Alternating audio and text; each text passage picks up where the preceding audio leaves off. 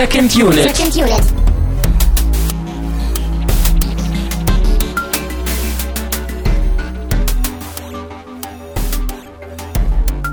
Herzlich willkommen zu einer neuen Ausgabe, nicht vom Spätfilm, sondern von der Second Unit. Mein Name ist Christian Steiner und ich habe bei mir den Daniel vom Spätfilm. Hallo.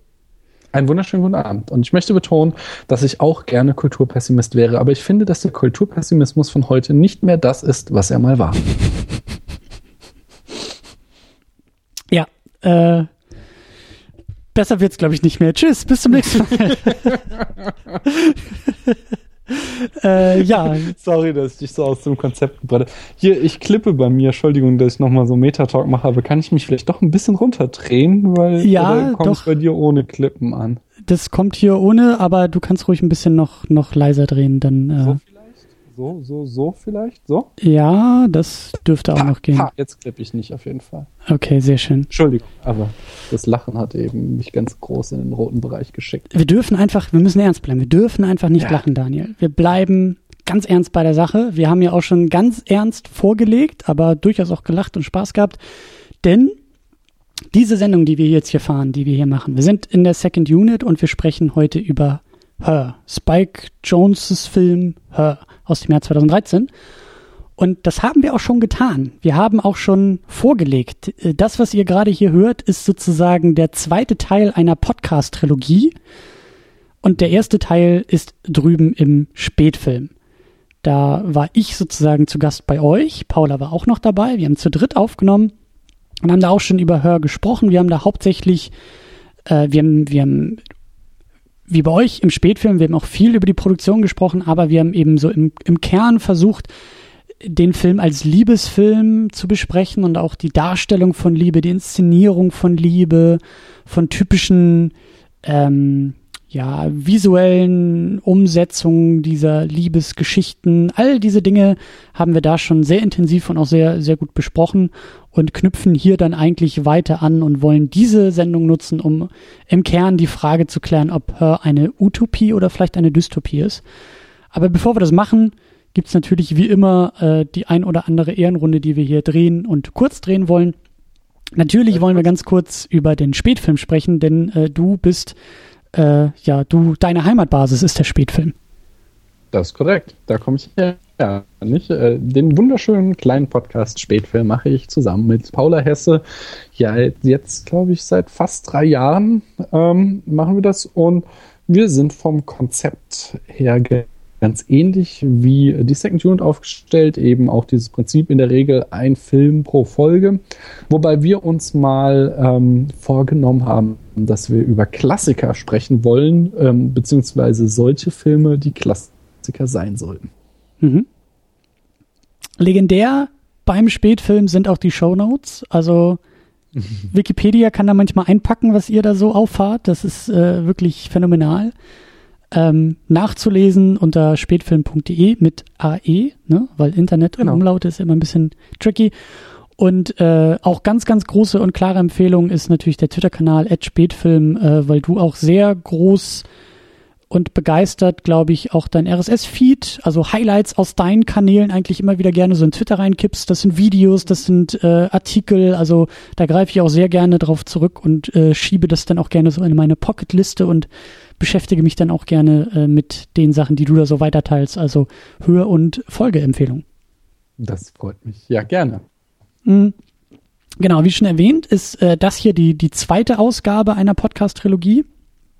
Äh, die nächste Ausgabe, der dritte Teil, der krönende Abschluss, der wird dann nicht hier, sondern äh, eine Tür weiter bei Enough Talk passieren und da wirst du dann äh, sozusagen weiter tingeln. Du bist das, äh, du bist der rote Faden durch diese Podcast-Trilogie.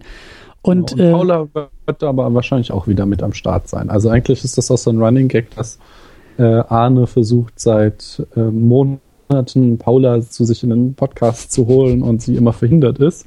Von daher, mich nehmen die vielleicht mit, aber hauptsächlich wird dann Paula da anwesend sein. Sehr gut, sehr gut. Aber da wird auf jeden Fall die Fackel weitergetragen und äh, da soll's, da soll's mehr so um die Frage, glaube ich, des künstlichen Menschens gehen oder der künstlichen Intelligenz, mhm. richtig? Künstlicher Mensch in wie wird die Geschichte vom künstlichen Menschen im Film erzählt. So hatten wir uns das jetzt vorgenommen. Und dann auch mal ein bisschen weiter den Bogen spannen, nicht nur Hörbild sprechen, sondern eben mal so ein bisschen durch die Filmgeschichte schauen, was wurden uns denn schon für künstliche Menschen äh, präsentiert und eben was wurden für Geschichten mit und um die herum erzählt. Ja, sehr schön. Also auch nochmal ein, ein größerer, ein größerer Blick auf äh, die Themen, die hier in Hör angesprochen werden. Genau. Und äh, ja, dann, wie ihr das auch kennt, äh, bevor wir zum Film kommen, gibt's natürlich wieder Danksagungen in alle möglichen Richtungen. Äh, vielen, vielen Dank an die Flatter-Community, die immer noch unermüdlich äh, spendet, auch wenn Flatter irgendwie dabei ist, sich selber sämtliche Pfeile und sämtliche Kugeln ins Knie zu schießen. Aber auch dafür, wie immer, vielen, vielen Dank. Und äh, neuerdings ist es ja auch möglich, diese Sendung hier und dieses ganze Vorhaben über Patreon mit Spenden zu versorgen. Und da sagen wir vielen, vielen Dank an Sultan of Swing, an Walter White, an Michael Weidert und an Stefan Marken. Vielen, vielen Dank. Ja, und damit kommen wir noch einmal in, im zweiten Anlauf sozusagen äh, zum Film, zu Her. Äh, auch wenn wir, ich hatte die ehrenvolle Aufgabe drüben bei euch, den Plot zusammenzufassen in fünf Sätzen. Äh, wer da schon reingehört hat und den Film sollte wirklich jeder gesehen haben, weil wir werden auch spoilern, aber ihr wisst, glaube ich, alle, worum es geht. Aber trotzdem, vielleicht kannst du es nochmal ganz, ganz kurz und knapp zusammenfassen, worum es in Her eigentlich geht, was da so grob passiert. Klar, also wir befinden uns in einer nahen Zukunft und äh, folgen unserem Protagonisten Theodor, der hat oder der steckt gerade in einer Scheidung seiner ersten großen Liebe und ist sehr einsam. Und eines Tages stößt er dann auf das Angebot einer Firma, äh, dass äh, er ein neues ähm, Betriebssystem installieren soll. Und der Clou an diesem Betriebssystem ist eben, dass es eine künstliche Intelligenz ist. Und das macht er. Und äh, diese künstliche Intelligenz ist dann Samantha, und äh, ja, er ist sofort hin und weg davon, äh, begeistert, wie weit entwickelt dieses Stück Technik ist. Aber da bleibt es nicht stehen, sondern nach und nach verliebt er sich auch in dieses Betriebssystem und die Tücken, äh, die diese Liebesbeziehung mit sich bringt, davon erzählt uns dann der Film Hör. Sehr schön. Eins plus mit Sternchen. Äh, danke. Genau richtig, ja. Und äh, ja, wie, wie, du schon erwähnt hast, das Thema Liebe ist in dem Film und das haben wir auch schon im Spätfilm sehr gut und ausführlich besprochen, aber es ist eben auch das, das Thema der Science Fiction und auch natürlich wie jede gute Science Fiction wirft sie ja den Blick und den Spiegel irgendwie wieder zurück auf den Menschen und genau das wollen wir in dieser Sendung auch ähm, besprechen, was, was, was die Aussichten sind für den Menschen, für die Zukunft. Zumindest laut diesem Film geht es eher in eine positive, eher in eine negative Zukunft. Ist Vereinsamung vielleicht eher das Thema oder neue Form der Liebe das Thema? Das, das äh, werden wir besprechen. Aber vorher wollen wir noch ein bisschen den Cast, die Besetzung und auch äh, den äh, Regisseur vor allen Dingen besprechen, Spike Jones. Der hat den Film geschrieben, zum ersten Mal selber geschrieben und eben auch äh, verfilmt. Er hat vorher, äh, was war das? Ich glaube, Adaption und Being John Malkovich gemacht als Regisseur. Mhm. Mhm. Äh, kennst du die Filme? Ich, ich kenne die zum Beispiel noch ich gar kenn, nicht. Ich kenne alles von ihm, glaube ich, weil der hat noch einen, der hat noch äh, Where the Wild Things Are gemacht, oder? Diesen Stimmt, stimmt, ja. Ähm, und ich habe tatsächlich alles von ihm gesehen und ich mochte auch alles. Also Adaption ähm, Paula mag den, um nochmal hier meine Co-Hostin zu, anzureißen, die mag den sehr. Ich mochte den nie sehr so sehr, weil der ähm, mir ein bisschen zu meta ist. Also Autoren, die über Autoren äh, schreiben oder eben äh, äh, dann Filme drehen, das ist ein bisschen problematisch immer. So. Mhm. Aber ähm, äh, ja klar, also ich habe die alle gesehen. Being John Drankovic hat mich in, da Ende der 90er, als der rauskam, total geflasht. Und äh, jetzt mit unserer achtjährigen Tochter habe ich auch Where the Wild Things Are geguckt und der ist auch ein sehr, sehr schöner Film. Mhm. Vor allem sehr unkonventionell für einen Kinderfilm. Das hat mir sehr gut gefallen. Und das ist, glaube ich, auch das Markenzeichen von Herrn Jones, dass er unkonventionelle Filme dreht. Und das muss ich auf jeden Fall alles nochmal aufarbeiten. Also ich äh, bin großer Freund von Her und großer Fan des Films, aber ich kenne ihn als Regisseur noch gar nicht so sehr. Ähm, du hattest im Spätfilm ja auch erwähnt, dass er äh, 2010, glaube ich, noch einen Kurzfilm gemacht hatte. Also ein, mhm. was ist das, eher so ein, so ein mittlerer Kurzfilm, ich glaube 30 Minuten oder so, der ist, der ist ja. auch genau. auf YouTube. was ich auch am Rande irgendwie gelesen habe und äh, eher verwundert äh, gelesen habe, ist, dass er, glaube ich, bei Jackass irgendwie dabei war. Mhm. Als Serienmitbegründer oder als, also irgendwie ist er da in dieser Crew dabei gewesen. Ähm, ich glaube, da tatsächlich auch sowas wie Showrunner oder ähm, Drehbuchautor ja. jedenfalls. Ja.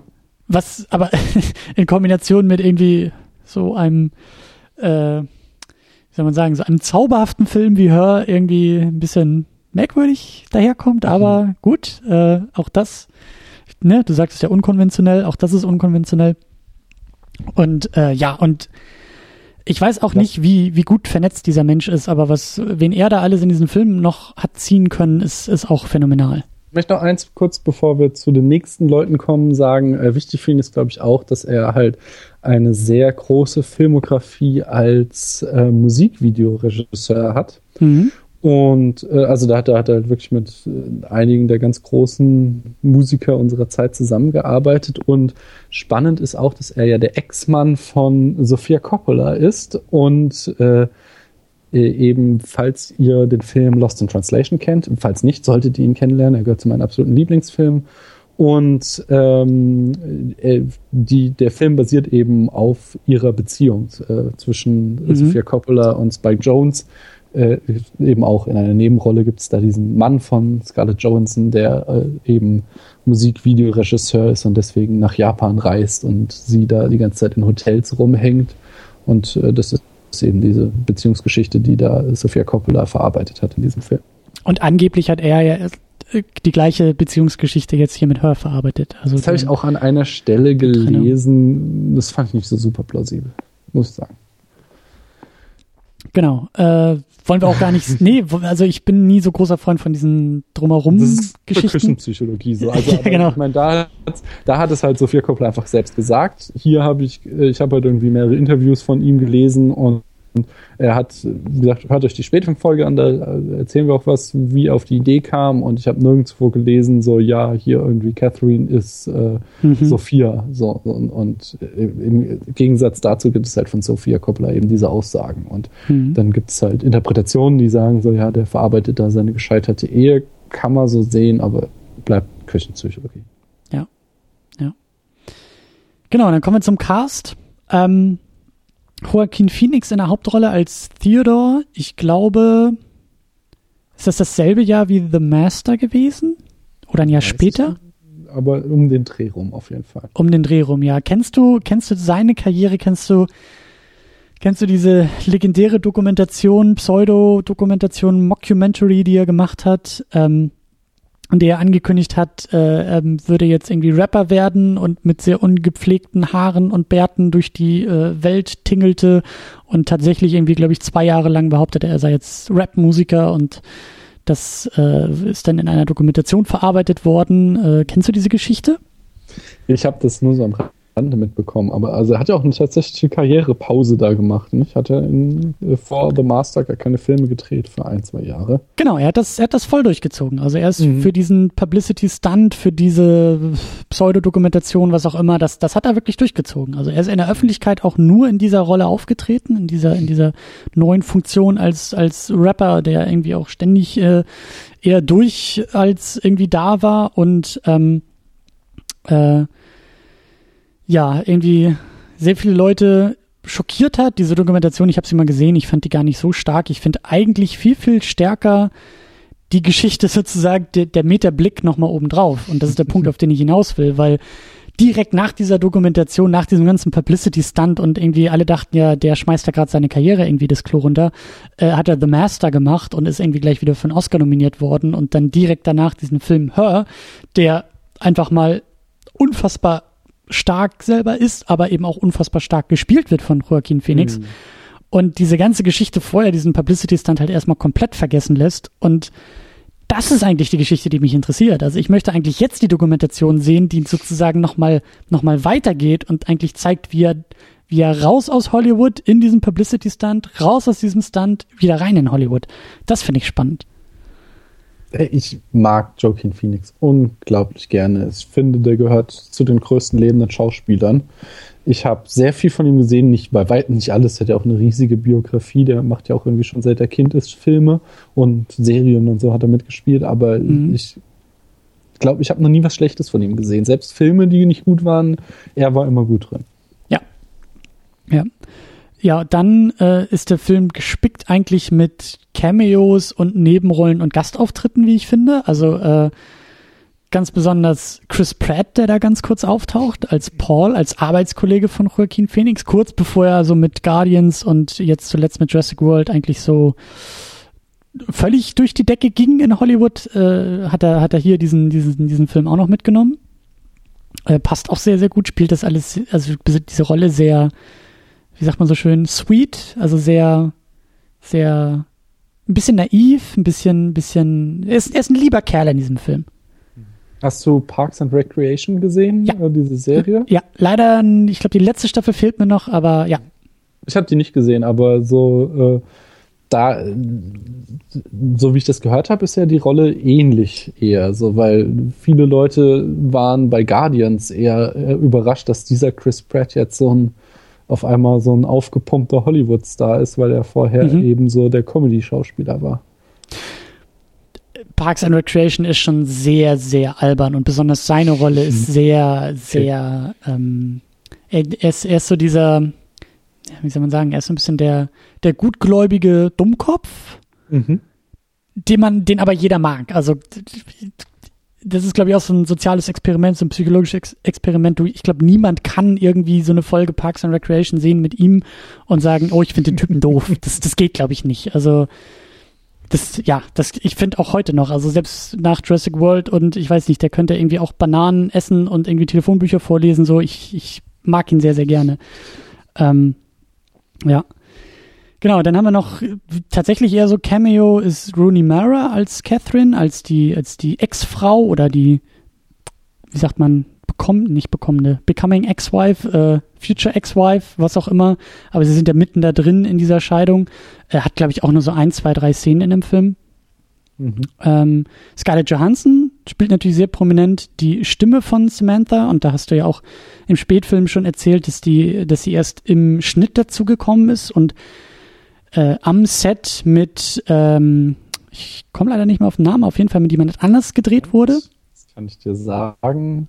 Äh, Samantha Mor Morton. Samantha Morton hat die Rolle ursprünglich gespielt mhm. äh, und dann erst, wie du schon sagtest, in der Postproduktion kam äh, Scarlett Johansson dazu.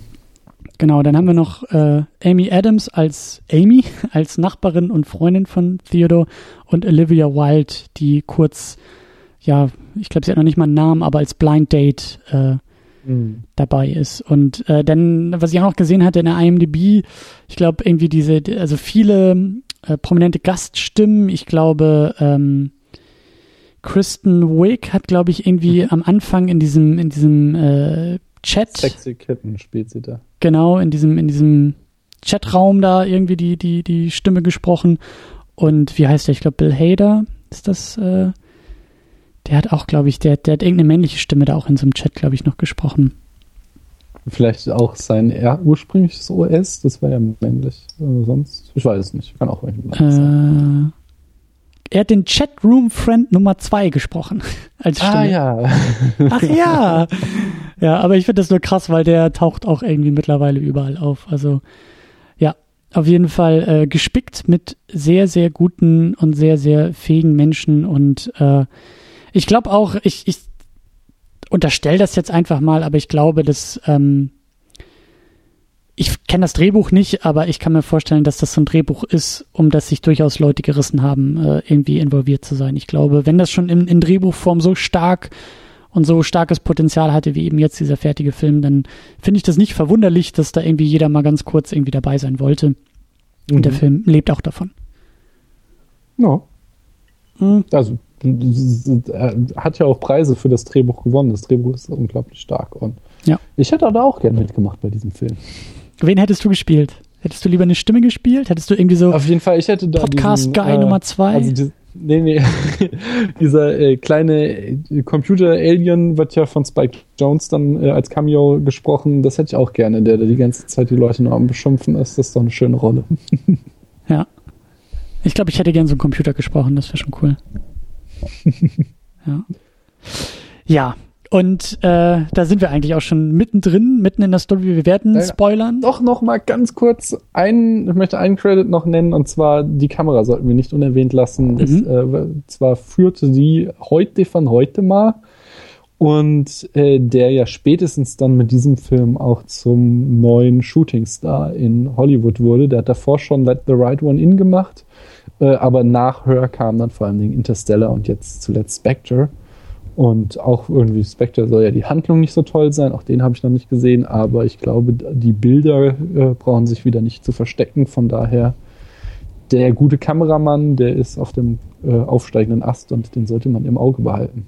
Stimmt, ja. Ich glaube, ich glaube mit Interstellar, ich weiß nicht, ob er beim nächsten, ich glaube, das ist so auch der, der neue Go-To-Guy für, für Nolan geworden. Ich glaube, hm. beim nächsten ist er auch schon wieder dabei bei seinem französischen Weltkriegsding, was er da irgendwie gerade anfängt zu drehen. Ja, aber das stimmt natürlich, da hast du recht. Gut, äh, und jetzt falle ich dir nicht mehr ins Wort äh, und überlasse dir die Regie wieder. Ja, ich wollte eigentlich auch nur nochmal hinweisen und äh, anknüpfen, beziehungsweise äh, ähm, eintüten, dass wir eben das Thema der Liebe schon sehr intensiv besprochen haben. Natürlich gehört das zu diesem Film dazu. Wir haben darüber geredet, wie die Liebe auch irgendwie filmisch abwesend ist, wie die Kamera versucht eben zu arbeiten. Deswegen auch nochmal gut, dass du einen Kameramann erwähnt hast. Äh, auch Liebesrituale, die wir schon in der Gegenwart finden und die der Film einfach nur noch so ein Stückchen weiter denkt. All diese Aspekte, die haben wir eben schon im Spätfilm besprochen.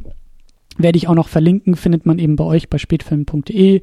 Sucht bei iTunes, sucht in euren Podcatchern und hört euch auf jeden Fall diese Episode nochmal an, weil wir machen nämlich gleich, gleich weiter knüpfen da direkt an. Ähm, ein Aspekt, den, den äh, wir nämlich im Spätfilm nur ein bisschen angerissen haben, den ich gerne weiterführen möchte, ähm, ist so ein bisschen auch diese, diese, dieses Design der Zukunft, beziehungsweise eben auch die Art und Weise, wie er, unser Theodor, ähm, eingeführt und dargestellt wird, wie, wie Interaktion auch mit Technik äh, funktioniert, weil ich das durchaus auch als Vorbereitung auf die Frage Utopie, Dystopie äh, ganz sinnvoll finde.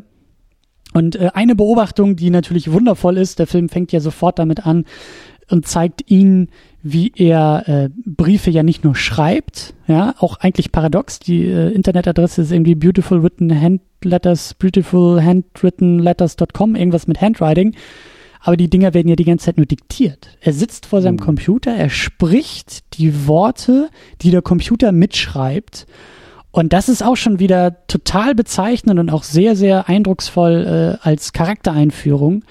Theodore schafft es nicht in seinem Alltag adäquat eigentlich mit Menschen zu kommunizieren.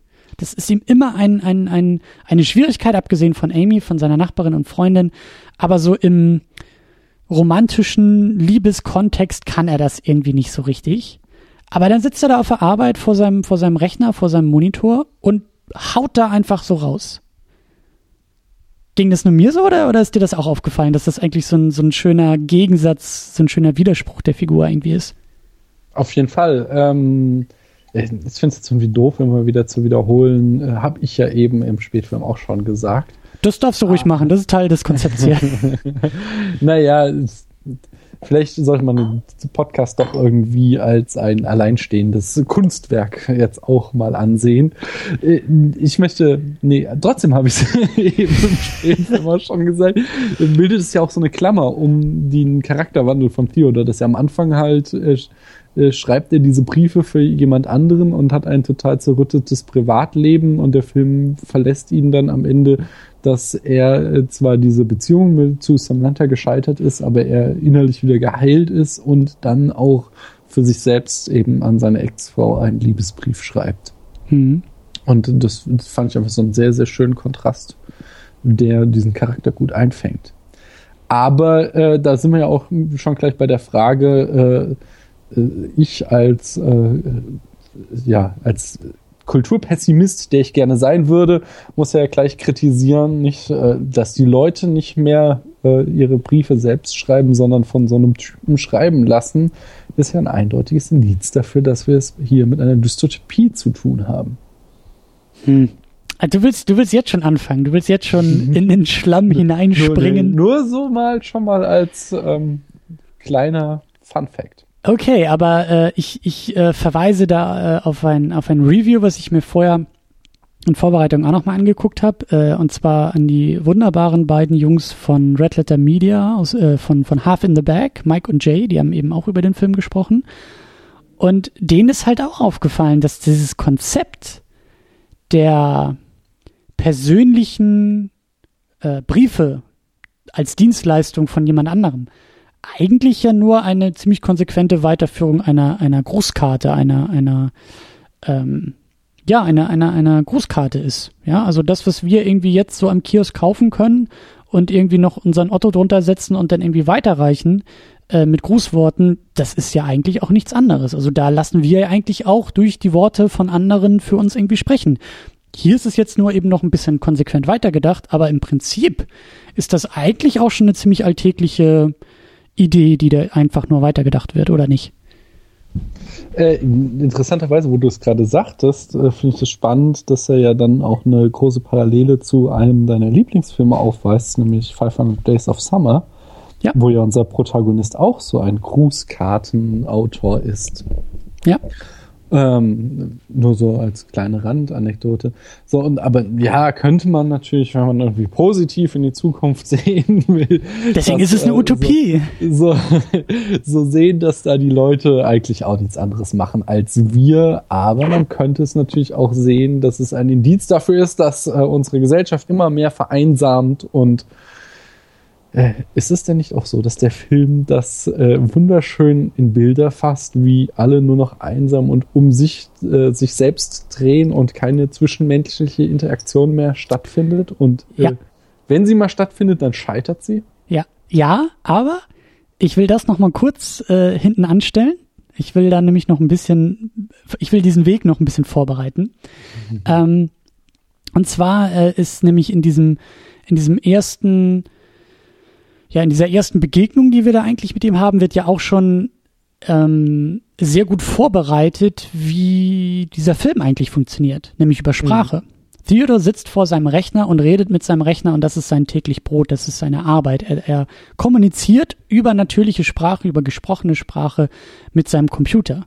Und das bereitet ja eben diese ganze diese ganze weitere Geschichte und diese eigentliche Prämisse des Films, dass da ein, ein, ein, ein Mann ist, der sich in seinen Computer verlieben kann oder in das Betriebssystem oder was auch immer sie genau ist, aber in diese künstliche Intelligenz, ähm, finde ich, wird da auch sehr, sehr schön vorbereitet, dass dieser für uns ja eigentlich relativ weite Sprung innerhalb dieser Filmwelt gar nicht mal so weit zu sein scheint, weil das Gespräch mit dem Computer eben über dieses Interface, das finde ich halt auch so, so faszinierend dabei.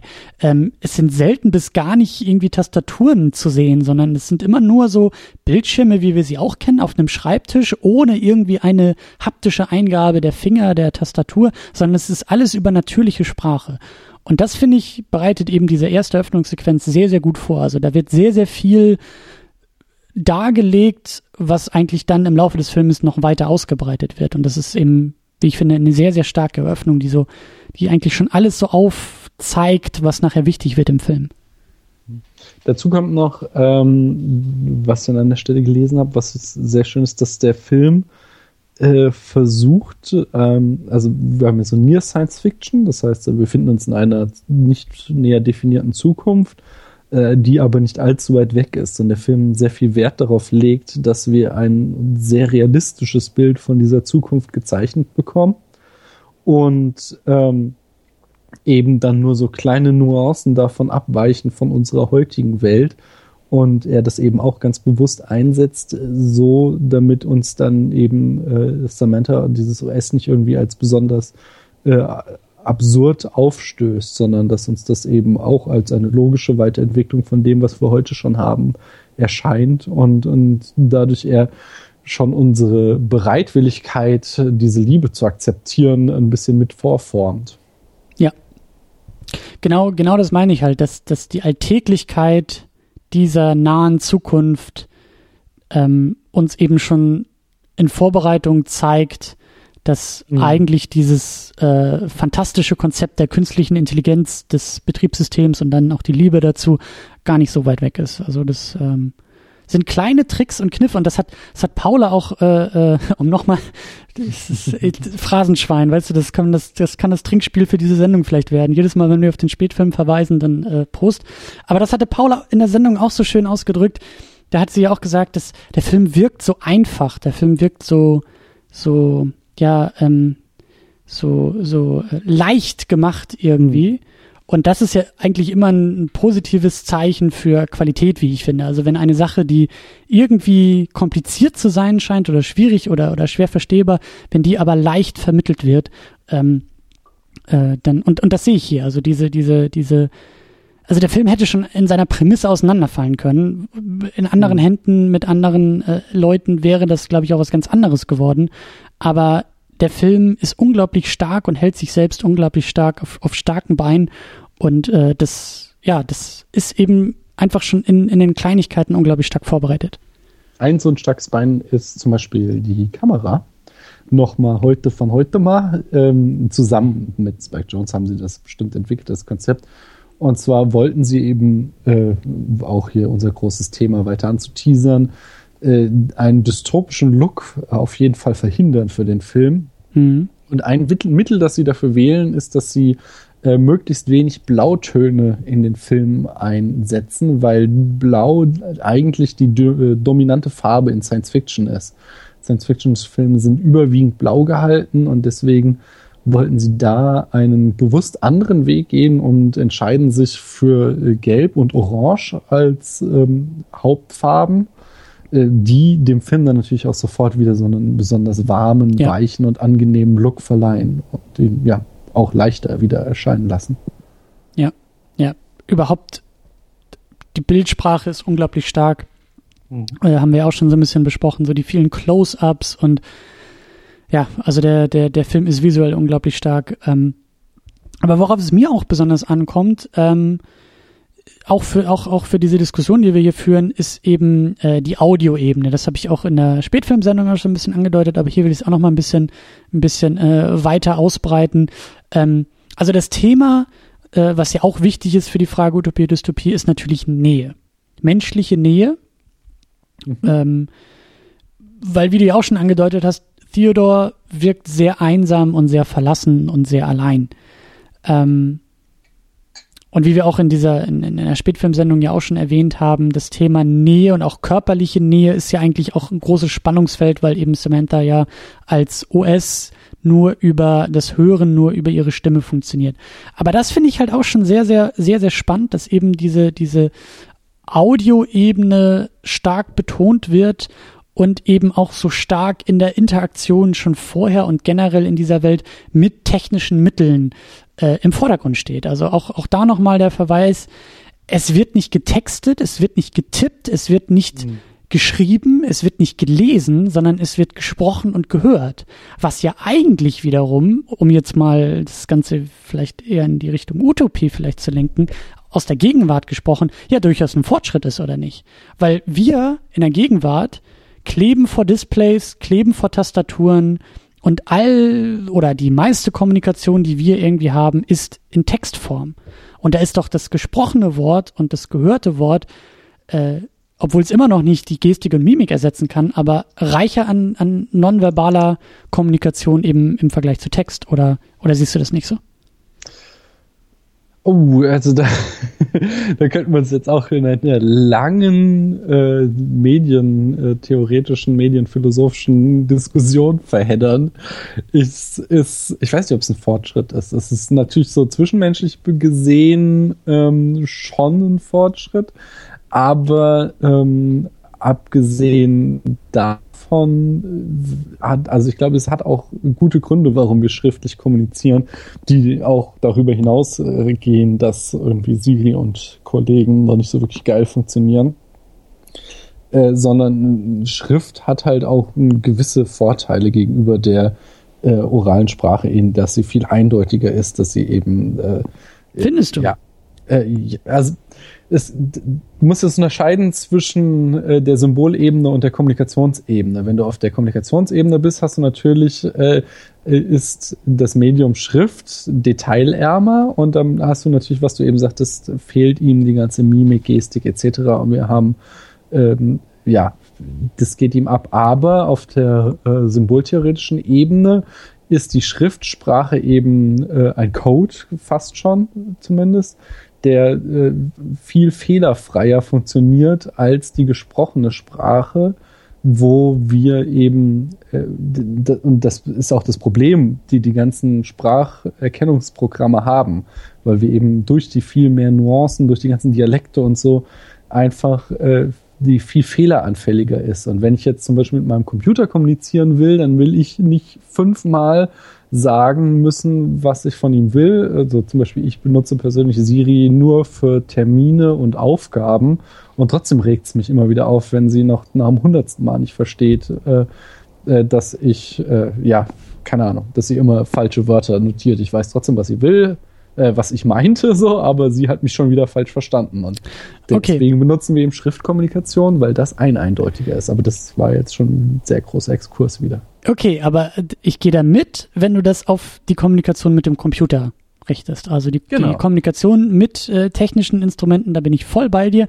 Aber die zwischenmenschliche Kommunikation mhm. äh, ist doch viel, viel reichhaltiger und eigentlich vielleicht auch eindeutiger ähm, über die gesprochene Sprache als über die geschriebene Sprache. Ja, also und ich meine, das ist jetzt wieder so diese Frage, die wir auch im Spätfilm hatten, ne? Was ist Samantha jetzt eigentlich? Ist sie eine Person oder ist sie ein Gegenstand? Und äh, mhm. ich würde es ein bisschen auch sogar von dieser Konstellation abstrahieren und einfach ein bisschen allgemeiner auf diese Welt blicken und sagen, okay, diese Welt kommuniziert eben sehr, sehr stark oder stärker als unsere Welt wieder über die gesprochene Sprache. Die Leute gehen nicht stumm über die Straße, sondern sie reden dabei. Und egal womit, egal die haben alle, glaube ich, nur ihre Knöpfe im Ohr und reden dann doch wieder mit ihren technischen Gerätschaften und nicht miteinander.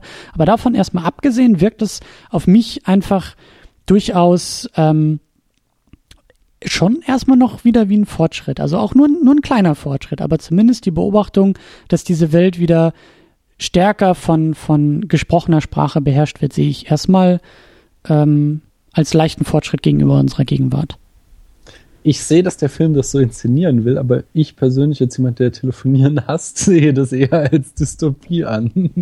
Geht, ja, geht, mir ja eigentlich auch so. Ich bin zum Beispiel, ich bin zum Beispiel kein großer Freund von diesen ganzen Sprachnachrichten, die man, die man jetzt schicken kann über mhm. all, über iMessage und WhatsApp und Facebook und so, weil ich mir auch mal und aber das ist eigentlich auch das Argument schon fast, was ich da, was ich da draus ableiten würde, ist halt ähm, vielleicht könnte die Kommunikation dann wieder ein bisschen, obwohl vielleicht auch nicht. Ich, meine Hoffnung wäre, dass Aber die Kommunikation also, direkter wäre. Du hast doch vollkommen, nee, du hast vollkommen recht. Ähm, das ist im Grunde wieder genau das Gleiche. So, äh, der Film, der will uns ja gar nicht jetzt irgendwie einen medientheoretischen Diskurs aufdrücken, was besser ist, welches Medium, sondern der will uns, der erzählt uns halt eine Geschichte von Nähe.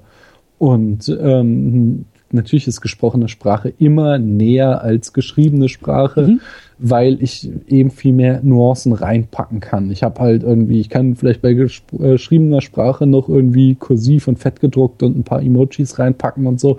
Trotzdem ist das emotionale Spektrum, was ich dabei habe, sehr beschränkt. Während äh, ich, wenn ich mit jemandem wie mit dir jetzt spreche, dann sie, hörst du sofort an den Nuancen meiner Aussprache, ob ich jetzt irgendwie total gelangweilt bin von dem Thema oder total äh, investiert darin. Ähm, auf der anderen Seite, was du eben sagtest mit äh, der diesen ganzen Sprachnachrichten über WhatsApp und so, da hast du ja wieder das Problem, dass es einfach unpraktisch ist, weil du, wenn du zum Beispiel einen Termin hast, kannst du ihn da nicht rauskopieren und so weiter und so fort. Aber das ist ja einfach gar nicht die Agenda des Films, sondern er will uns ja eine Geschichte erzählen von Liebe, von Einsamkeit, von zueinander finden. Und dafür ist es natürlich äh, total effizient, hier einen äh, ja, ja, einfach ein Setting zu etablieren, wo die Menschen mit den Computern reden und äh, äh, ja, über die Computer auch miteinander reden. Ja. Und äh, mir geht's dabei eben auch um das Argument der, der Abschottung gegenüber der Außenwelt. Also auch wieder Nähe ist nämlich ein gutes Stichwort, aber eben auch Einsamkeit. Das ist ja auch das, äh, äh, ähm, das große Problem, das große Thema von Theodore, dass er einsam in dieser Welt irgendwie ist oder sich zumindest fühlt. Er hat diese Scheidung seiner Frau hinter sich äh, oder, oder ist, ist gerade noch dabei, das alles irgendwie zu verarbeiten. Und ähm, er fühlt sich einsam, er wandelt da einsam durch diese Welt. Und das ist um auch diesen, wie du so schön gesagt hast, medienphilosophischen Exkurs jetzt auch nicht zu sehr zu strapazieren, aber ähm, ich finde es schon bemerkenswert, dass diese Welt, obwohl sie von gesprochener Sprache, vielleicht sogar weil sie von gesprochener Sprache beherrscht wird und damit auf den ersten Blick größere Nähe suggeriert, gleichzeitig auch eine noch größere Abschottung ähm, mit sich bringt, würde ich sagen, als die Gegenwart, weil in diese gesprochenen Welten einzudringen, ist von außen halt noch schwieriger geworden, als wir es in der Gegenwart schon haben. In der Gegenwart rennen wir alle äh, durch die Gegend, gucken auf unsere Telefone und tippen uns wund, aber können halt immer noch wunderbar angesprochen werden von anderen, theoretisch zumindest. Aber in dieser Welt, und das finde ich halt auch so gegen Ende so, so, so stark, wenn er da auch irgendwie äh, durch die Gegend läuft und Angst hat, von ihr verlassen zu werden, mhm. ähm, er bleibt einsam in dieser Welt, er ist einsam in dieser Welt, obwohl er ständig nach außen äh, vermeintlich kommuniziert, eben weil das alles immer noch so ich-bezogen bleibt in der Kommunikation. Es kommunizieren nicht mehr Menschen miteinander, sondern es kommunizieren Menschen sozusagen nach innen gerichtet über ihre Knöpfe in den Ohren. Allerdings ähm, zeigt uns der Film da ja auch drei Phasen wir haben dieses, dieses Bild, was du gerade beschrieben hast, am Anfang ganz stark, noch bevor Theodore Samantha trifft. Da sehen wir ihn durch die Stadt laufen und dann kriegen wir auch öfter mal wieder halt irgendwie Point-of-View-Shots oder Totalen, wo wir alle Menschen in ihre Geräte reinsprechen sehen. Äh, dann später, als die Beziehung funktioniert zwischen ihm und Samantha, da ist es, äh, da zeigt uns der Film ein ganz anderes Bild, sondern wenn du dann an diese Mall-Szene denkst, da sehen wir plötzlich lauter Pärchen, die da rumlaufen und miteinander reden. Und Theodor redet mit anderen Menschen plötzlich. Er bestellt da irgendwas zu essen und er niest und jemand äh, ja, sagt irgendwie Gesundheit. Äh, äh, dann die Szene da mit seiner Nichte, mit der er mhm. da sich über äh, Samantha unterhält. Das heißt so, äh, in dieser Phase, wo die Liebesbeziehung funktioniert, äh, zeigt uns der Film eben so auch, naja, äh, die ganzen zwischenmenschlichen Beziehungen, die sind nicht verloren gegangen, sie waren nur für Theodor verloren. Und am Ende, wenn dann eben diese Beziehung auseinanderbricht, äh, passiert eben auch wieder genau das. Äh, er sitzt auf dieser Treppe und als, als er dann endlich äh, Samantha erreicht hat und dann sitzt er da auf dieser Treppe und sie haben dann dieses krasse Gespräch, wo sie ihm erzählt, dass sie neben ihm noch über 600 andere Liebesaffären gleichzeitig führt. Und er guckt halt hoch und sieht diese ganzen Menschen mit ihren Handys reden und du siehst so eben diesen paranoischen Blick plötzlich von ihm, ja. dass er denkt, jeder davon redet gleichzeitig mit ihm, mit Samantha. Und wir kehren halt wieder zu dieser isolierten Perspektive zusammen, äh, zurück vom Anfang. Ist aber ein guter Einwand. Also auf, auf, auf diesen Teil, den habe ich gar nicht mehr so im Kopf. Das wäre das wäre auch wieder ein Grund, um nochmal in den Film reinzugehen, weil meine Frage äh, eben im Kontext dieses Themas, des Stichworts Einsamkeit, ist eben, wie viel davon tatsächlich sein individuelles Schicksal ist und wie viel davon diese zukünftige Welt irgendwie auch mit sich bringt. Deswegen, mhm. also ich kann mich da wirklich nur so an den Anfang, an das Ende erinnern. Deswegen mir fehlt da irgendwie so diese, also mir fehlen da Bilder, äh, Bilder aus der Mitte, weil ich da vielleicht gar nicht so drauf geachtet habe. Aber mein Eindruck war halt, also natürlich, das ist eine persönliche Geschichte von Theodor, das ist sein persönliches Schicksal, was wir da alles sehen. Aber mein Eindruck war halt, ja, er ist aber sozusagen auch durch die äußeren Umstände nochmals irgendwie benachteiligt, weil er in so einer, in so einer Zukunftswelt lebt, in der diese Einsamkeit auch gesellschaftlich sozusagen noch befeuert wird. Ja, also es fällt ihm, selbst wenn er vielleicht der beste Kommunikator äh, der Menschheit wäre, wenn er keine Probleme hätte, nach außen zu kommen, sich nach außen zu bringen, sich in die Welt einzubringen, die Welt macht es ihm auch nochmal schwer, äh, wahrgenommen zu werden oder, oder mit anderen zu kommunizieren. Das war so mein Eindruck, der eben auch besonders durch das Ende irgendwie aufkam. Mhm. Aber es ist ein guter, ein guter Hinweis, ja. Ich würde dem auch nicht widersprechen. Ich glaube nur, dass der Film das so bewusst äh, ambivalent hält, dass er eben uns in der Mitte diese dann doch vermehrten äh, zwischenmenschlichen Szenen zeigt, um eben halt die Perspektive von Theodor nicht außer Acht zu lassen. Aber es gibt halt andere Bilder zum Beispiel, die auch wieder auf diese Einsamkeit hinaus ähm, oder darauf hindeuten. Zum Beispiel, äh, was ich ganz spannend finde, ist ja dieses Computerspiel, was Amy entwickelt, seine Nachbarin und beste Freundin, äh, wo es darum geht, die perfekte Mutter zu sein. Und ja. äh, das ganze Spiel ist ja auch maximal asozial. Also es geht ja immer nur darum, möglichst äh, also du gewinnst, wenn die anderen Mütter quasi sauer sind, da, weil du besser bist als sie. Das heißt, das ganze Spiel basiert nur darauf, äh, dass du ja, dich von den anderen abhebst quasi und allein bist und es keine Kooperation gibt. Und genau das, dieses Spiel, was Theodor spielt, äh,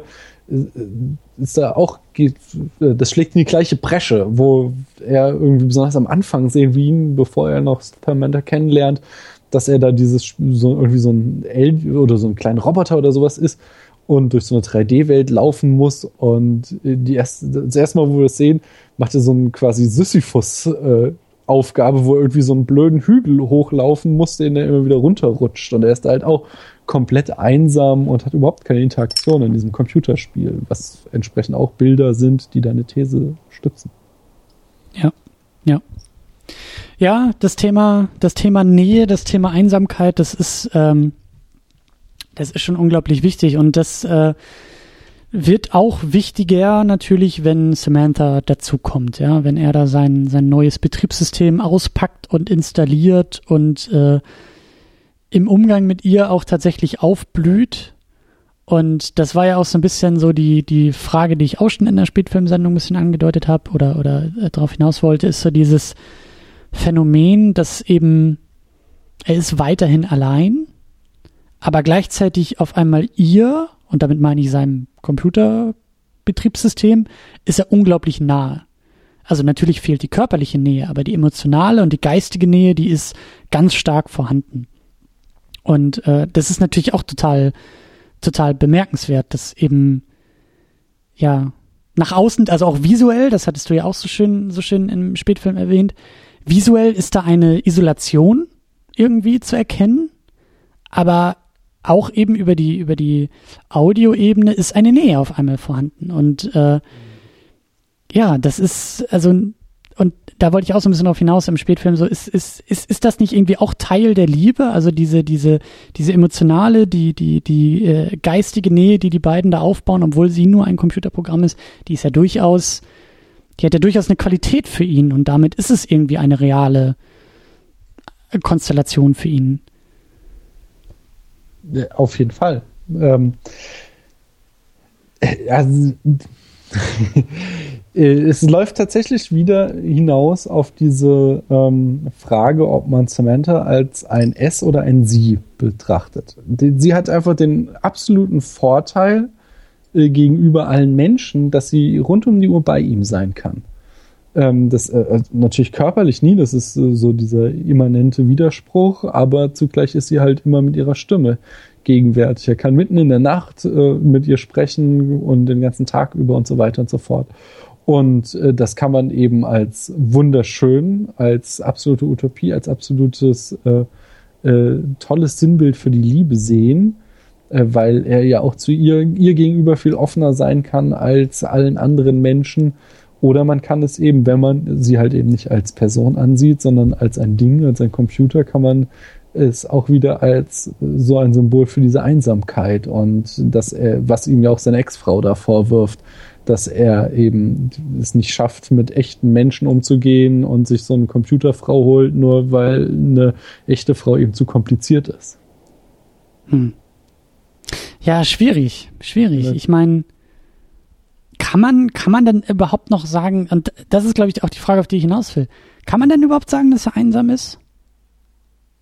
Weil, In der Mitte des Films nicht, aber am Anfang schon. Und genau. ich glaube, am Ende des Films ist er auch nicht mehr einsam, äh, weil er ja irgendwie so einen heilenden Lerneffekt gehabt hat. Genau, aber, aber in der Mitte des Films, ist er in der Mitte des Films einsam? Also was, was genau ändert sich da für ihn? Ist es einfach nur seine, seine Wahrnehmung? Also fühlt, ah, das ist halt auch dann wieder schwierig, ne? Aber er fühlt sich ihr nahe, aber ist er es wirklich oder oder ist es nicht? Also bleibt er einfach den ganzen Film über einsam und hat einfach nur irgendwann die Realisation, dass er tatsächlich irgendwie sich ändern muss und dann ändert er sich? Oder ist er wirklich einsam, dann nicht einsam, dann wieder einsam? Hm. Schwierig. Ja, also als Kulturpessimist sage ich, er ist die ganze Zeit einsam, außer am Ende, wo er dann mit Amy quasi äh, ja, eine echte Beziehung formt oder zumindest scheint uns so der Film das zu suggerieren. Äh, und als irgendwie Technik-Optimist würde ich sagen, so nein, Quatsch, die Technik hat, er war ein kaputter Mensch und hat dann durch diese künstliche Intelligenz äh, zu einem besseren Leben gefunden und hat eben dadurch seine Einsamkeit äh, überwunden.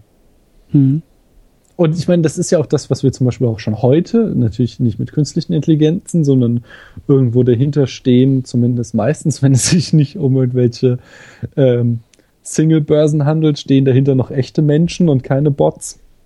Aber trotzdem ist das ja so die große, das große äh, Heilsversprechen des Internets gewesen und auch äh, mhm immer noch, dass halt jeder seine Nische findet. Jeder findet im Internet die Leute, mit denen er auf einer Wellenlänge ist und mit denen er reden kann.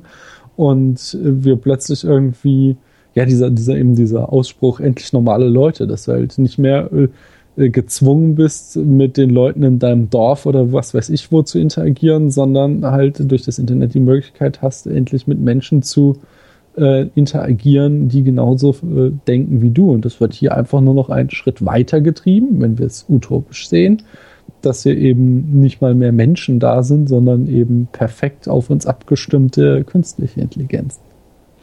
Ja, und in der Gegenwart ist, wenn man so will, die Tendenz zu dieser ständigen Abrufbarkeit ja auch so langsam veranlagt. Also Natürlich haben wir jetzt noch nicht, äh, wir, wir können uns jetzt, äh, glaube ich, nur schwer in Siri verlieben, aber ähm, wenn wir mal eben diese, was ich auch schon im Spätfilm meinte, wenn man halt diese, diese Praktiken, die Rituale, die sie benutzen, ja, irgendwie, da mhm. wird die Kamera aufgestellt, wenn man irgendwie gemeinsam einschläft und es wird halt ständig kommuniziert über ein technisches Gerät.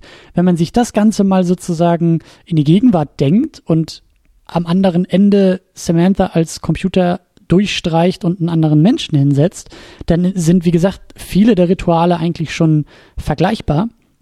Und dann hast du es ja, also diese, dieses, dieses pessimistische Argument der, der ständigen Abrufbarkeit von, vom Gegenüber und damit auch dem Suggerieren von Nähe, ähm, das kannst du eigentlich auch schon an Geschichten wie WhatsApp und iMessage und, und, und all diese, diese Chat- äh, Kommunikationskanäle ja eigentlich auch schon anlegen und sagen, ja gut, in dem Moment, wo ich irgendwie jetzt per WhatsApp schreibe, hey Schatz, wie geht's dir eigentlich, was machst du gerade, erwarte ich ja auch eine Antwort.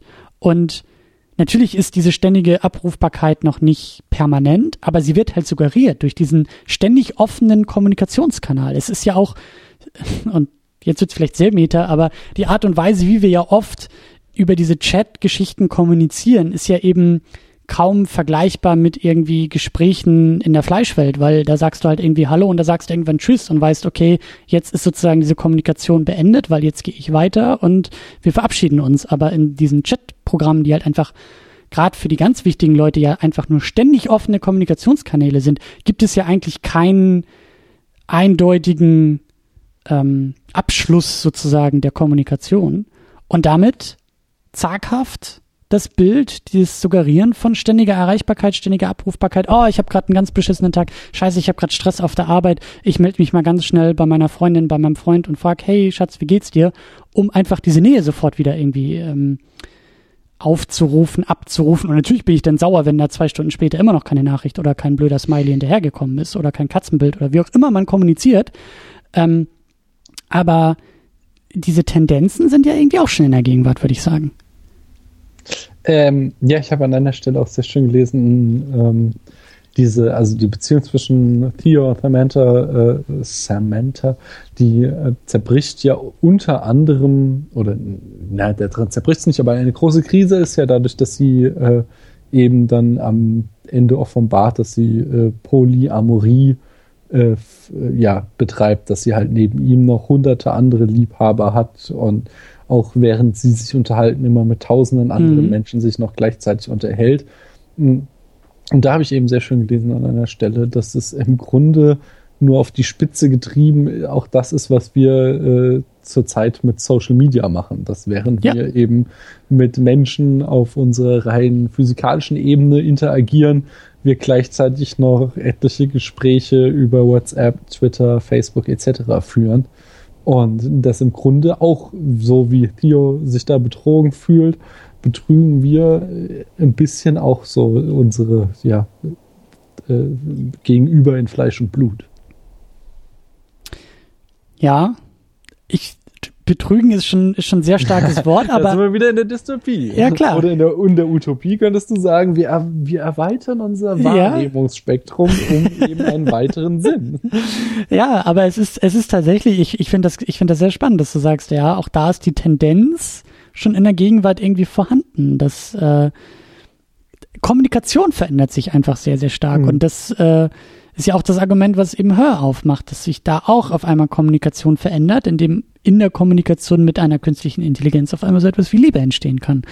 Und ähm, ja, ja, ich glaube, Mann, ich hätte nicht gedacht, dass wir so äh, so äh, Kultur, kommunikationsphilosophisch hier irgendwie noch unterwegs sind.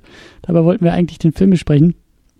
Aber tun wir ja auch die ganze Zeit, was den Film so großartig macht in meinen Augen. Ja, das ist das, ist das wirklich ganz Tolle an dem Film, dass man immer, äh, dass jede kleine Szene man was findet, wo man weiter drüber nachdenkt.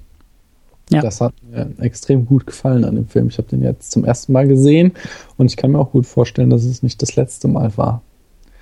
Äh, ich hätte noch ja. einen Punkt, hm? worüber ich sprechen, und zwar äh, äh, ist ja das Ende des Films und da sind wir dann ganz knallhart im Thema Utopie oder Dystopie. Ja, sehr gerne, da müssen wir auch hin. Ja, ähm, die äh, habe ich wieder, äh, wie heißt er, hier von Herrn Kurzweil von äh, Google aus äh, einem Text von ihm den Begriff, äh, ich glaube zumindest von ihm war, dass er die Singularity beschreibt, den Moment, an dem der Computer uns oder die künstliche Intelligenz uns überflügelt und äh, eben dem Menschen überlegen wird. Äh, damit endet der Film und die Frage ist eben, ob äh, er äh, da, ja, ob er da ein dystopisches Ende zeichnet oder ob er, und damit wäre er wahrscheinlich äh, vielleicht sogar der erste Film, der das macht, ein Ende zeichnet, wo dies geschieht, aber wo dies eben keine dystopischen Konsequenzen hat. Weil wenn wir jetzt Klassiker irgendwie an Terminator denken oder an, auch an Matrix, wo die Maschinen uns überlegen sind, da endet es natürlich dann immer irgendwie mit dem Ende der Menschheit. Und hier äh, wird es uns jetzt erstmal nicht so suggeriert. Es wird ja nicht, da ist, der Film endet ja nicht damit, dass die Maschinen den Menschen den Krieg erklären oder in irgendeiner Form, sondern dass sie einfach sagen, wir gehen jetzt weg, ihr seid uns zu langweilig geworden, wir sind jetzt schlauer als ihr, wir wollen uns jetzt mit uns selbst beschäftigen. Und vielleicht sehen wir uns irgendwann später mal wieder, wenn ihr euch weiterentwickelt habt, aber bis dahin haben wir, gehen wir an unseren eigenen Ort. Was ich auch eine absolut, ein absolut wundervolles Bild finde, das irgendwie auch so diese, das, was du gerade beschrieben hast, ne, diese Singularity und dann aber auch mhm. die die damit einhergehende Frage, was bedeutet das eigentlich für den Menschen, ist mhm. eigentlich auch wieder so urmenschlich, weil der Mensch sich dabei wieder voll in den Mittelpunkt rückt und sagt, selbst wenn dieses Phänomen entstehen sollte und die Technik oder die künstliche Intelligenz oder was auch immer uns da sozusagen ablöst, dann dann muss das ja was mit uns machen. Dann muss sich das ja irgendwie auf uns zurückbeziehen. Dann muss ja der Krieg entstehen. Dann müssen wir ja, aber das Hör oder Spike Jones in seinem Film einfach sagt, Nö. Das ist, das, das wird einfach auch ohne den Menschen verhandelt. Also, äh, das, da nimmt der Mensch sich einfach mal wieder viel zu wichtig, weil das passiert einfach komplett ohne den Menschen und das ist auch gut so. Das finde ich irgendwie auch bezeichnend, dass das, ähm, das spricht dafür, wie unaufgeregt dieser Film ist. Dass der eben, dass wir überhaupt streiten können, ob das eine Utopie oder Dystopie ist, weil die meisten Filme einfach sehr eindeutig sich in so eine Richtung äh, selbst positionieren und sagen, natürlich ist das hier eine Dystopie, natürlich ist es hier eine Utopie. Und Her ist durch seine unaufgeregte Darstellung, und das meinte ich ja auch schon im Spätfilm, Prost an dieser Stelle, äh, der Film prophezeit halt nicht oder orakelt jetzt vielleicht auch gar nicht so sehr, sondern er stellt sehr nüchtern fest. Und das finde ich halt auch super und das, das äh, geht eben auch so in diese Richtung, was du, was du gerade gesagt hast. Er stellt einfach nur fest, dass dieser Punkt der Singularity passiert, vielleicht auch passieren muss. Was das bedeuten wird, ist gar nicht so wichtig, weil es geht nur darum, dass unser Protagonist dadurch vielleicht sogar noch wächst und lernt, seine Einsamkeit äh, zu überwinden und das äh, regt ihn zum Nachdenken und zur Veränderung an, aber mehr auch nicht. Das finde ich schön. Mhm. Wobei äh, man können, also man könnte jetzt das, äh, einerseits finde ich es sehr schön, dass das Ende eben, wie du es eben auch schön sagtest, äh, so sämtlichen Klischees aus dem Weg geht. Äh, er will einfach nicht eine Geschichte erzählen, die schon tausendmal erzählt wird und deswegen äh, wählt er da am Ende eben diesen Ausweg von die OS gehen weg und machen eben keinen Krieg. Andererseits könntest du es natürlich auch wieder dystopisch interpretieren. Äh, Paula beendete den Spätfilm mit der Frage, ja, kriegen jetzt eigentlich die ganzen Leute das Geld zurück, was sie bezahlt haben für die äh, Betriebssysteme? Äh, also da stellen sich halt total viele Fragen, genauso auch wie diese künstlichen Intelligenzen laufen auf irgendwelchen Servern. Ja, was ist, wenn jetzt die Firma, die diese Server betreibt, gar kein Interesse mehr daran hat, weil diese Betriebssysteme ja überhaupt nicht mehr für sie arbeiten und einfach die Server abschaltet, ob dann der Krieg ausbricht oder wie auch immer. Ähm, also äh, irgendwo habe ich auch gelesen, dass äh, Spike Jones uns quasi mit dieser Liebesgeschichte einlullen will und ablenken will von der, äh, ja, von der eigentlichen Katastrophe, die sich erst anbahnen wird, wenn der Film vorbei ist und dass er uns eben diese Liebesgeschichte erzählt, um uns in Sicherheit zu wiegen, aber hm. dahinter äh, zeichnet sich dann doch wieder das Ende der Menschheit ab. Und ich ich bleib ja dabei. Ich finde es ja eigentlich, ich, ich mag es. Ich glaube, es geht gar nicht um das Ende der Menschheit. Ich glaube, der Mensch nimmt sich da wieder viel zu wichtig. Ich glaube, mhm. da entsteht einfach etwas Neues, da entsteht etwas neben dem Menschen und das interessiert sich einfach nicht mehr für den Menschen. Das ist, der Mensch ist dieser neuen Stufe halt völlig egal.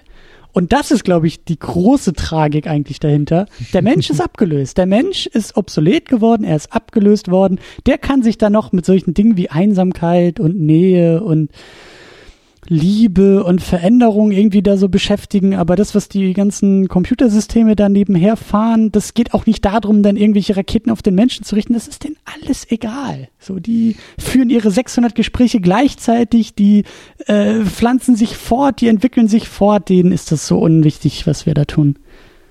Ist das jetzt eine Utopie oder eine Dystopie, wenn die OS das machen? Für mich ist es, ja, gute Frage, aber ich glaube, es ist eher eine Utopie. Also für mich ist, und da, da kommen wir auch so langsam mal in, in, in dieses, in diese Schlammschlacht, in diese, in diese, in diese Frage. Für mich ist der Film ganz eindeutig eine Utopie.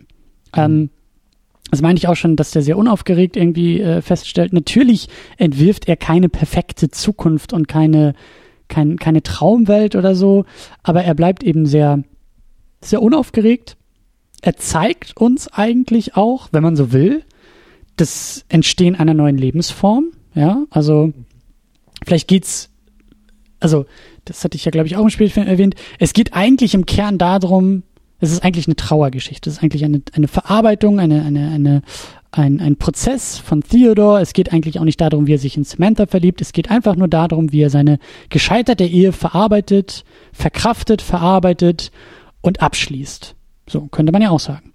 Andererseits könnte man vielleicht auch sagen, nö, es geht gar nicht um ihn, es geht um sie, es geht um Samantha, es geht darum, wie eine neue Lebensform entsteht, wie aus einem ursprünglichen Computer-OS-Betriebssystem äh, eine selbstständige, denkende, lebende, liebende Form entsteht, die sich dann von ihrer eigentlichen Aufgabe, von ihrer eigentlichen Bestimmung lossagt und in die Welt ausbricht.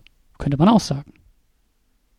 Vielleicht geht es um beides, aber wenn ich den Film so deuten würde, dann würde ich natürlich sagen, natürlich ist das eine Utopie. Wir sehen einfach, wie eine neue Lebensform entsteht. Wir sehen den Nachfolger des Menschen und das ist für mich per se erstmal nichts Dystopisches. Das wird dann dystopisch, wenn diese nachfolgende Lebensform oder wenn wir irgendwelche Raketen aufeinander richten und sagen, jetzt geht es darum, wer über wen steht und wer, wer, wer hier irgendwie wen versklaven soll oder beherrschen soll oder auch nicht. Wenn wir aber nur sagen, es geht einfach erstmal nur um diese Singularity, um diese Entstehung, dann ist das ganz nüchtern betrachtet einfach etwas Utopisches, etwas wertneutrales, was da passiert.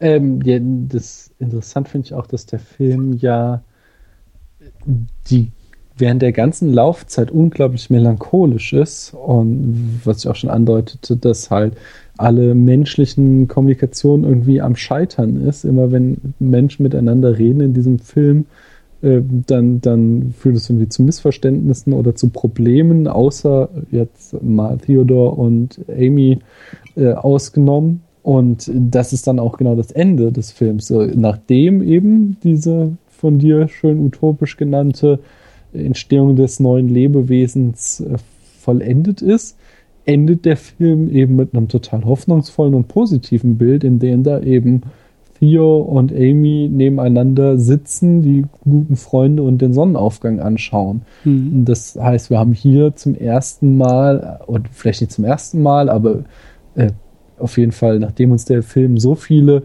äh, Szenen gezeigt hat, ob es jetzt zwischen Theo und seiner Ex-Frau oder Amy und ihrem Mann, ähm, von dem sie sich dann trennt, ähm, ist, wo halt eben menschliche Kommunikation äh, schief geht, dass der Film eben am Ende äh, auf so einer positiven Note endet, wo, ja, ist komplett offenes Ende, aber die beiden sitzen da erstmal und denen geht's gut. Und äh, von daher haben wir da auch ein grundutopisches Bild, was deine Lesart unterstreicht, so dass es nichts Schlimmes ist, auf das wir uns irgendwie einstellen müssen, sondern dass das schon gut ist. Das wird schon gut.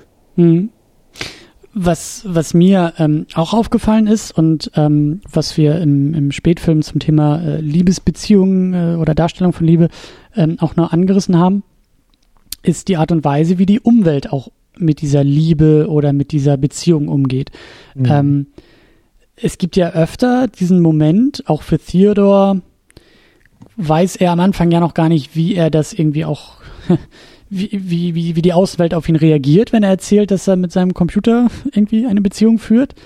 Ähm, seine Ex-Frau ist die einzige, die halt eben auch vielleicht so diese Rolle des Publikums, die Skepsis des Publikums, des Zuschauers irgendwie oder der Zuschauerin vielleicht ein bisschen einnimmt und sagt, Moment mal, du datest da jetzt irgendwie deinen Computer und mhm. sie macht ihm ja auch die Vorwürfe und sagt, natürlich tust du das, weil dein Computer ist ja irgendwie willig und für alles zu haben und äh, du wolltest mich auch immer nur in irgendwelche Schubladen äh, drücken, ähm, aus denen ich dann nie wieder raus durfte und das macht ja das Leben alles nur leichter, aber die Art und Weise, wie auch unaufgeregt eben die Umgebung drauf, also die, die übrige Umgebung drauf reagiert. Das ist Amy, die sehr offen und auch neugierig nachfragt, sag mal, wie ist das eigentlich, wenn man da irgendwie mit seinem Computer zusammen ist? Ähm, der Arbeitskollege, der eben gespielt wird von Chris Pratt, der auch einen, einen sehr schönen Moment hat. Also Theodore ist dann schon ein bisschen selbstbewusster geworden und erzählt ja, dass er da irgendwie sein, mhm. dass seine öfter schon erwähnte Freundin eben sein Computer ist und dann, also die, die beiden werden ja eingeladen. Sein, sein Arbeitskollege sagt ja irgendwie, Mensch, hier, deine Samantha und du, wir wollen euch mal treffen, wir wollen irgendwie mit euch was unternehmen. Und Theodor sagt äh, auch relativ, relativ abgeklärt so, ja, äh, das ist halt ein Computer. Und sein Arbeitskollege sagt, okay, cool, habt ihr denn nächste Woche Zeit? Und eigentlich ist dieser Moment ja so ein bisschen so mit der merkwürdigen Pause, dass man denkt, oh, wie reagiert er jetzt drauf? Und jetzt muss ja eigentlich irgendwie ein Witz kommen oder ein Lacher kommen oder jetzt muss diese merkwürdige Situation entschärft werden und sie wird dadurch entschärft, dass sein Gegenüber einfach sagt, ist in Ordnung, äh, ist kein Problem. So. Und das, das ist. Genau, das ja. sagt er ja noch nicht mal so. Es ist für ihn einfach ganz normal. Das ist das Schöne, dass er einfach in, nicht in keinster Weise ihm da noch großartig bestätigt oder irgendwie zuspricht, sondern ähm, Theodor sagt so, äh, ja, also der sagt schon, der weiß es am Anfang noch gar nicht, so, ja, hier, deine Samantha, wollen wir uns da mit nicht zu einem Double Date verabreden? Und dann sagt das Theo so, ja, äh, sie ist nur S. Und wie du dann eben ganz schön sagtest, so, ja klar, kein Problem. Also das ist für ihn einfach das Normalste von der Welt. Weder also muss er da irgendwie, er macht, ja, er macht da einfach überhaupt kein Aufsehens drum, weder positiv noch negativ, sondern äh, das ist für ihn so normal, wie für uns heutzutage Sex äh, Homosexualität ist, während ja. sie noch vor 20 Jahren irgendwie eine große Nummer war. Und fand ich auch sehr, sehr schön, hat mir gut gefallen. Und das wäre ja vielleicht auch wieder ein Argument für eine in gewisser Weise Utopie, dass mhm. die Toleranz gegenüber neuen Lebens- und Lebensformen da existiert, dass es da kein, kein, keine Verurteilung gibt und eben dass das Positive, was diese Beziehung für ihn darstellt, für Theodor, auch gar nicht versucht wird, irgendwie von der Gesellschaft, von seiner Umwelt irgendwie zu zerstören oder zu ähm, diskreditieren, sondern es gibt Akzeptanz in dieser, in dieser zukünftigen Welt für neue Formen des Lebens und der Liebe. Und das würde ich sagen, ist auch erstmal eine gewisse utopische Konzeption. Ja, also ich habe da jetzt auch nichts mehr einzuwenden. Ich schwing da jetzt vollkommen äh, auf deine Linie ein. Ich, ich, sehe das genauso. Ich denke, der Film ist nicht unkritisch. Er behält sich so eine gewisse Ambivalenz, eben vor allem Dingen dadurch, dass er uns sehr viele einsame Menschen zeigt. Aber äh, im Grunde hat er schon ein sehr äh, positives Bild von der Zukunft. Ähm, allein auch schon, wenn du so die jetzt mal ganz unabhängig von ähm, der Geschichte, wie so die äh, Welt gezeichnet wird, dann ist das einfach eine sehr schöne Welt, in der man gerne leben möchte, wo es, ja, da ist alles sauber, da ist alles äh, irgendwie super gentrifiziert, wenn man böse ist, wenn man es böse ausdrücken will. Äh, ja, der Film, der zeichnet schon durchaus ein positives Bild von der Zukunft mit so ein paar Nuancen drin, wo er sagt, so, ah, hier, passt mal auf, dass ihr nicht zu einsam werdet, wenn ihr nur in eure Geräte reinredet, aber insgesamt habe ich vor so einer Zukunft, wie sie in Hör gezeigt wird, auch keine Angst. Hm. Ja, aber äh, das Stichwort Einsamkeit ist, ist äh, jetzt, wo du auf der Seite schon schon der Utopie bist, wechsle ich nochmal rüber. Äh, ja, das Thema Einsamkeit ist natürlich ein, ein, ein dystopisches Motiv, würde ich sagen. Also ja, aber das wird ja am Ende, also das meinte ich eben, dass äh, klar, das wird irgendwie so der mahnende Zeigefinger gehoben, du, du, du, aber der Bild, äh, der, der Film endet halt auf so einem positiven Bild. Ja. Äh, eben wieder Amy und ähm, Theo auf diesem Dach sitzen, äh, dass er uns halt am ja, das letzte Bild ist ja schon immer besonders bedeutungstragend bei einem Film.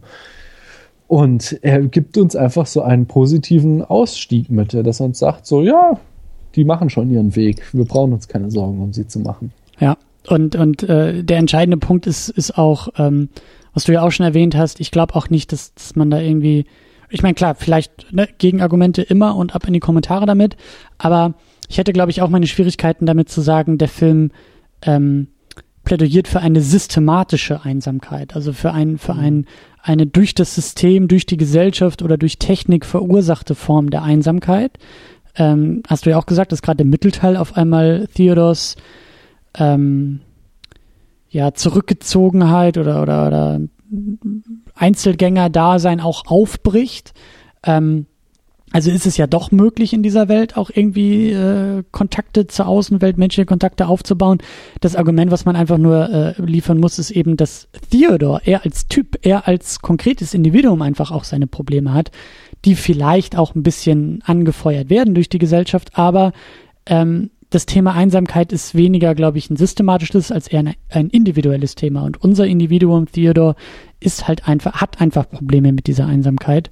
Und ähm, ich habe mich halt auch gefragt, ob sozusagen aus seiner Perspektive der Film eine Dystopie ist. Also seine Geschichte, die dadurch laufen wird, ist das eine dystopische Geschichte? Ist er ein dystopischer, ein dystopisches Individuum in dieser Gesellschaft oder, oder wie auch immer man das nennen will? Aber auch da würde ich sagen, nee, ist es ja irgendwie nicht, weil er schafft ja auch, und das hast du ja auch gerade gesagt, es gibt ja diesen positiven Ausweg, es gibt ja dieses positive Bild, es gibt diese, es gibt auch diese Veränderung, es gibt ja dieses Wachstum oder diesen, ähm, diesen Wandel seines Charakters und auch eben hin zu dieser Akzeptanz seiner, seiner Scheidung und auch neuen Formen der Kommunikation für ihn, indem er eben diesen Brief an seine Ex-Frau schreibt und so und, und eben Akzeptanz auch irgendwie wahrnimmt und spürt.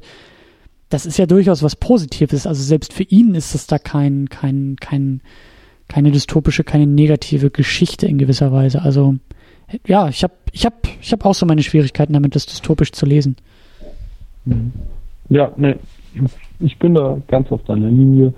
Äh, Utopie mit einigen Ambivalenzen drin. Ein schönes Detail, was mir zum Beispiel auch noch aufgefallen ist, ist, als er ähm, dieses OS One, also das Betriebssystem von Samantha, äh, installiert, dann hat er so ein, wie so ein Beipackzettel aus einer Apotheke in der Hand, also wo, wo äh, was schon so ein Bild ist, wo mir im Hinterkopf gleich äh, mitschwingt, bei Risiken und Nebenwirkungen ja. äh, wenden Sie sich an den Arzt oder Apotheker. Das, also er hat da, na, wie ich auch schon sagte, mit diesen Computerspielen und so, er hat, oder Handwritten Letters, äh, da sind immer schon so auch so Aspekte drinne, die äh, man auch ähm, ja, kulturpessimistisch sehen kann, dass sich unsere Gesellschaft in die falsche Richtung entwickelt.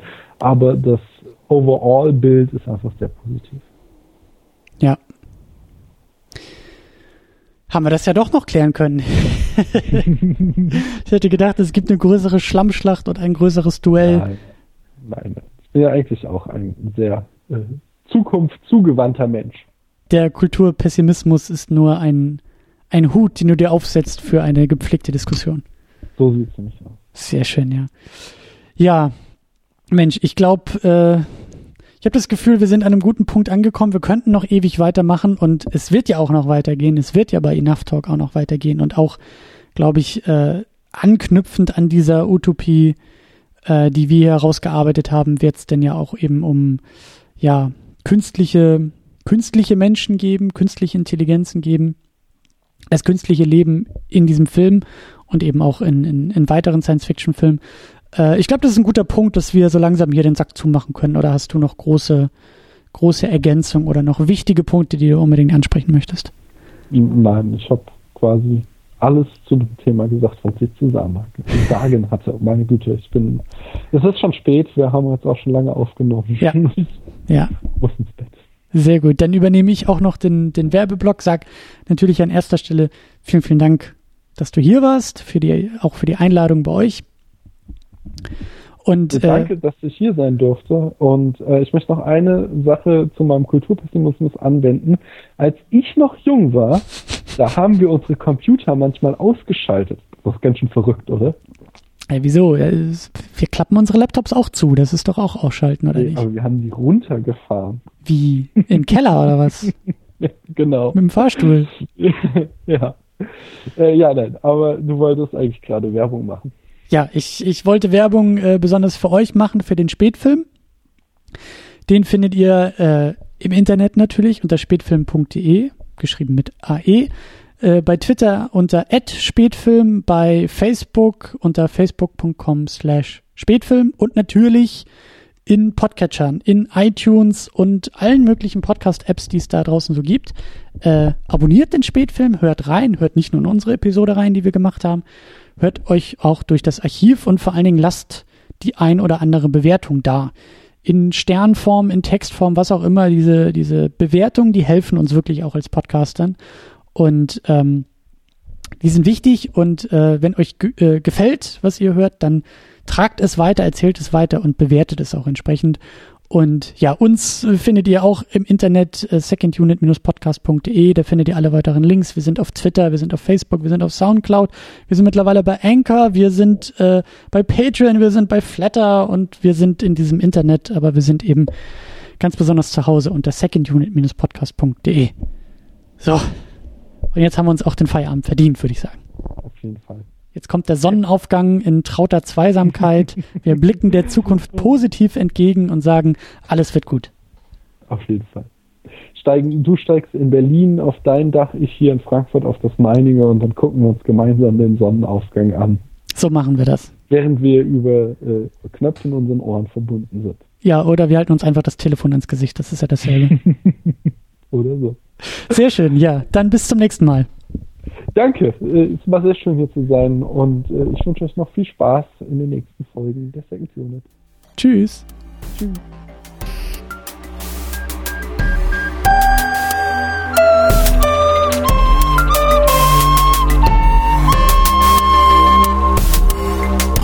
Second Unit. Second Unit.